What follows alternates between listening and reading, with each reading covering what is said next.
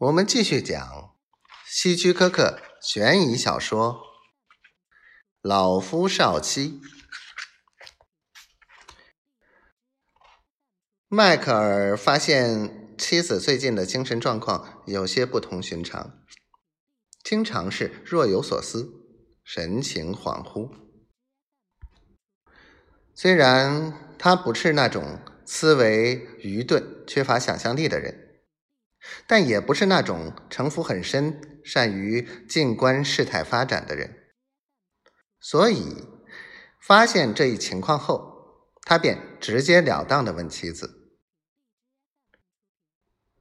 你最近是不是有什么烦心的事儿？”“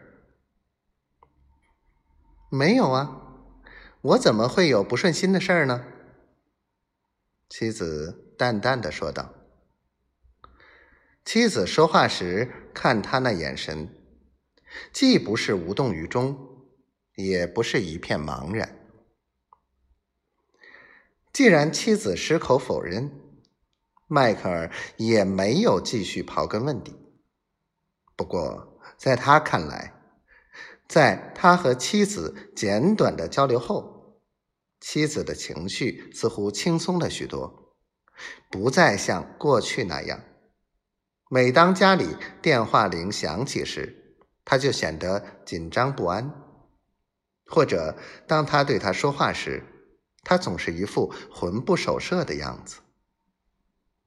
总之，妻子的精神状况或多或少好了许多，比以前轻松愉快了。尤其是他还恪守妇道。迈克尔用了“或多或少”这个词来形容妻子的变化程度，他觉得很贴切，也表明他充分相信自己分析问题的能力。我们为什么要说这些呢？因为他们夫妻之间的年龄相差过于悬殊，是典型的一对老夫少妻。在接下来的一段日子里，他们夫妻之间一切正常。尽管有时迈克尔仍然会觉得妻子的神情不对，但他认为也不好再指责什么。再说，妻子各方面做的都让他很满意，所以他也就不再提起这些了。